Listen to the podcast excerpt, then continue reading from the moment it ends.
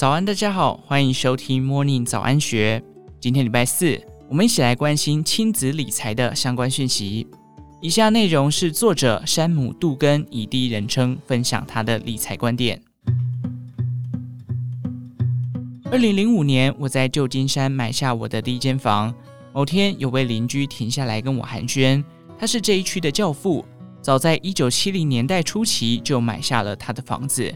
他向我介绍了所有邻居的情况，其中有位邻居特别引起了我的注意。教父说：“我家对街的那间房子比我家早一年被一个家庭买下。那一家的儿子在加州大学赫斯汀法学院上学，爸妈便买间房给他住。当时那间三房三厅近六十平的房子卖价大约是一百四十五万美元。这位好命的儿子每一季至少会办一次喧闹的派对。”其他时候，这间房子还算蛮安静的。儿子在法学院毕业后，继续住在这间房子里。十年来，那儿子不仅免费居住，而且还向他的两个室友每人收取至少一千美元的房租。他念法学院的学费十二万多美元全由他爸妈支付。他还开着一辆六万美元的奥迪。最后，他辞退室友，并以超过两百万美元的价格卖掉房子。然后拿着这笔钱给自己在太平洋高地买了一套更漂亮的房子，那里是旧金山最贵的社区之一。他从爸妈那里得到这么多金元，真的令朋友们羡慕不已。他们大多只能在昂贵的旧金山租房。听完社区教父的说明，我也非常羡慕，因为单凭我的收入是绝对住不起太平洋高地的。是否要继续金援成年子女是个棘手的问题。一方面，你希望你的孩子一生平安，拥有最多的机会；但另一方面，你不想把他们宠坏，使他们失去养活自己的动力。剥夺孩子工作的尊严，会对他们在未来的生活造成负面的影响，比如说缺乏自尊，感觉自己是个失败者，或是缺乏生活目标等。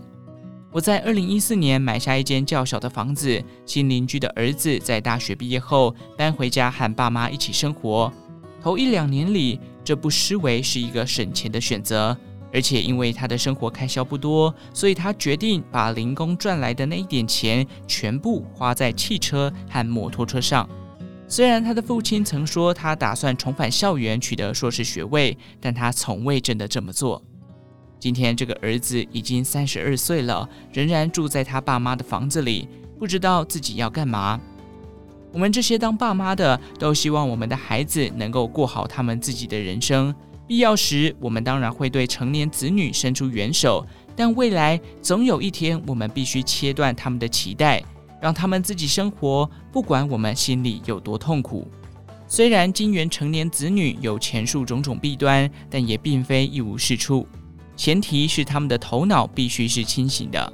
有一点非常重要，无论你提供的是食物。交通，甚至是房子的头期款，都绝不可以让你的成年子女认为这些是免费的，而是必须在特定期间内偿还一笔贷款。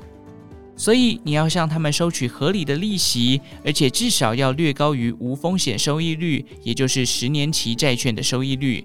这样他们最终还钱给你时，他们才会感到自豪。这时你就可以决定是否要免除这笔贷款。